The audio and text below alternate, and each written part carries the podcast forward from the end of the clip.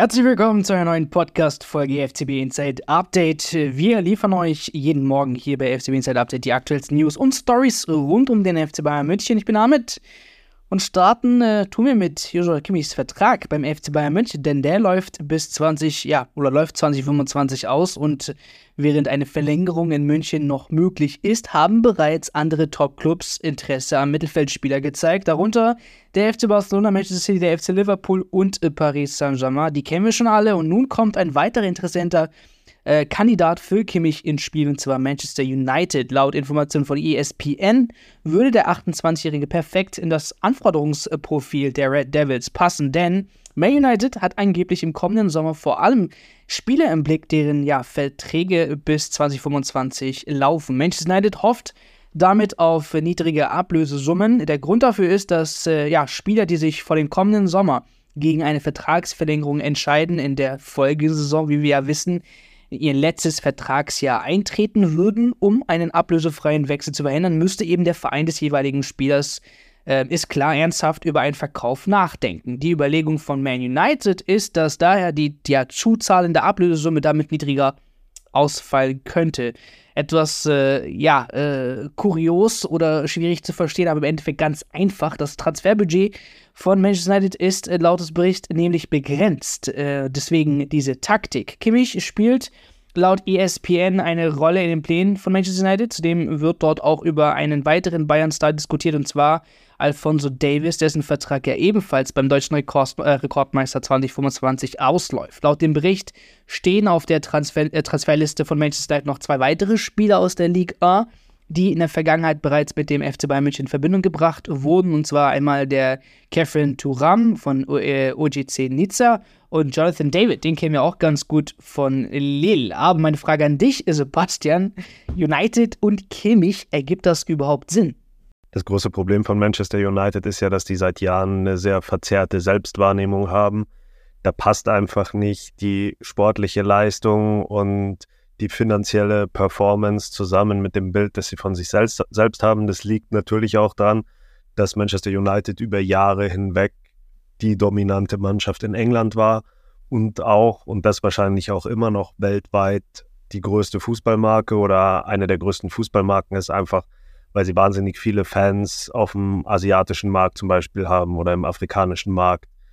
Das heißt, der Club hat natürlich eine gewisse Größe, aber ich glaube, man unterschätzt, dass der Reiz von Manchester United einfach nicht mehr so groß ist auf Spieler der Generation von Josua Kimmich zum Beispiel.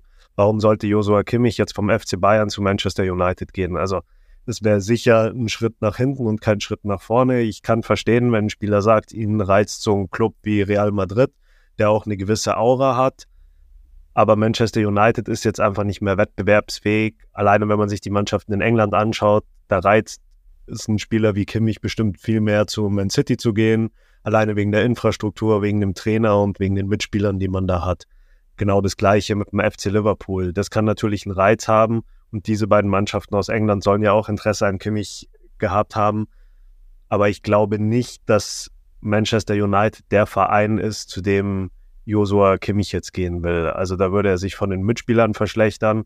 Wahrscheinlich, was man hört, sogar auch finanziell nicht gerade verbessern, weil die sind nicht wirklich auf Rosen gebettet. Da gibt es jetzt neue Eigentümer, die wollen da auch einen neuen Kurs reinbringen, wollen auch den Club verschlanken. Es wurden wahnsinnige Gehälter gezahlt für Spieler, die nicht viel gebracht haben. Es wirkt auch immer so, als wäre nicht wirklich ein Konzept dahinter äh, bei den Spielern, die geholt werden. Ich denke da zum Beispiel auch an Jaden Sancho, der galt als einer der, der größten Talente oder der größten Hoffnungsträger äh, in ganz Europa, war dann auch noch Engländer, dann geht er von Borussia Dortmund zu Manchester United und da klappt auf einmal gar nichts mehr.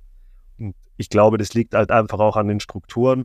Plus, und jetzt kommen wir wieder zu Kimmich, was ja noch dazu kommt, ist, dass Manchester United aktuell auch wirklich sogar um die Qualifikation in der Champions League zittern muss. Und ich bin mir einfach sicher, dass ein Spieler wie Joshua Kimmich alleine schon auf jeden Fall zu einem Club gehen will, der sicher in der Champions League spielt. Darum ist dieses Gerücht um Manchester United für mich es kann natürlich was dran sein. Ich glaube, äh, es kann natürlich dran sein, was dran sein, dass die Interesse dran haben und das mal durchrechnen, aber ich bin mir sehr sicher, dass Joshua Kimmich nicht zu Manchester United wechseln wird. Bei Kimmich äh, bleiben wir, wir fügen aber noch hin zu Dario Upamecano. Die sind jetzt nach ihren Verletzungspausen in Mannschaftstraining des FC Bayern zurückgekehrt, wie die Münchner Abendzeitung berichtet. Kimmich hatte ja sich im Spiel gegen Union Berlin eine Schulterverletzung zugezogen, während Upamecano einen Muskelfaserriss erlitt. Beide könnten somit im kommenden Bundesligaspiel auch gegen Bayer Leverkusen eine Option für, das, äh, für Trainer Thomas Tuchel sein. Im Training fehlten weiterhin aber Manuel Neuer aufgrund von Kniebeschwerden und Neuzugang Brian Saragossa, der an eine Grippe leidet. Die Bayern sind derzeit von zahlreichen Verletzungen betroffen, wie wir gestern berichtet haben. Darunter äh, nochmal erwähnen äh, müssten wir Alfonso Davis, Konrad Leimer, Kingsley Coman, Bonassor, Serge Gnabry und Tarek Buchmann. Und dann aber halt euch fest, der Satz, der glaubt allen Fans ja Hoffnung macht auf einen Einsatz im Topspiel gegen Bayer Leverkusen von Min Jae Kim. Er sagt, wir sehen uns am Samstag. Das hat er in einem Bayern-Video, welches sie gepostet haben, erwähnt. Und damit wäre der Innenverteidiger auch eine Option für das Spiel gegen Leverkusen, da er ja vorzeitig vom Asien Cup zurückkehrte. Ja, Kimmich, Dayo Pamecano, aber auch Kim. Sebastian, glaubst du, die drei werden gegen Leverkusen spielen? Erstmal ist es auf jeden Fall für Thomas Tuchel erfreulich, dass er mehr Spieler zur Verfügung hat. Jetzt lichtet sich ja das Lazarett schon langsam. Also die Situation ist schon viel entspannter, als sie vor ein paar Wochen war. Es ist ein gutes Zeichen, dass Josua Kimmich und Dayoba Mikano gestern zum ersten Mal am Mannschaftstraining teilgenommen haben. Das bedeutet, wenn da jetzt nicht nochmal irgendwie ein Rückschritt passiert, äh, wenn sich doch jemand nochmal was tut, äh, können die beiden im Kader stehen. Davon gehe ich aus. Es sind noch genug Trainingseinheiten bis dahin. Ich denke auch, dass Josua Kimmich wichtig sein wird für Thomas Tuchel, gerade in so einem Spiel. Bei Dayo Upamecano muss man sehen, ob es jetzt nicht noch zu früh ist, wenn er so kurz im Mannschaftstraining war. Die Bayern haben schon mal den Fehler gemacht. Ich denke da an Dortmund, dass man ihn reingeworfen hat, obwohl er eine Verletzung vielleicht noch nicht zu 100 Prozent auskuriert hat. Und sowas rächt sich immer im Laufe der Saison. Also ich glaube, im Moment ist die Situation nicht so angespannt, als dass man das unbedingt machen müsste. Zumal ja Min Jae Kim auch zurückgekommen ist. Der hat gestern schon ein Video gepostet oder die beiden haben ein Video gepostet von ihm auf dem Fahrrad. Da hat er schon gesagt, wir sehen uns am Samstag. Das bedeutet, er geht wohl davon aus, dass er sicher dabei sein kann, zumindest im Kader. Und das ist auch nochmal eine Option mehr für Thomas Tuchel.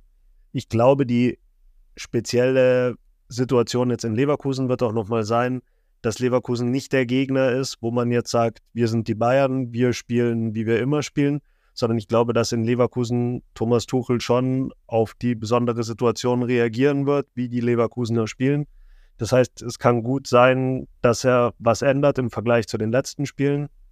Es könnte zum Beispiel sein, dass Masraui links spielt, einfach weil äh, Leverkusen auf der rechten Angriffsseite sehr, sehr stark und sehr, sehr schnell ist. Da besteht die Gefahr, dass Guerrero überlaufen wird.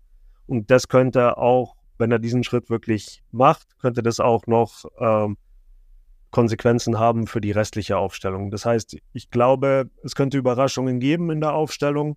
Von denen, die jetzt verletzt waren und zurückgekommen sind, denke ich, dass Josua Kimmich derjenige sein wird, der am ehesten gleich in der Startelf stehen wird. Und damit war es das heute mit den News rund um den FC Bayern. Für mehr Updates besucht uns gerne im Web auf www.ftbinsight.de oder holt euch gerne unsere FCB Insight App im Store. Und damit sagen wir Servus und hören uns beim nächsten Mal zu einer neuen Ausgabe FCB Insight Update.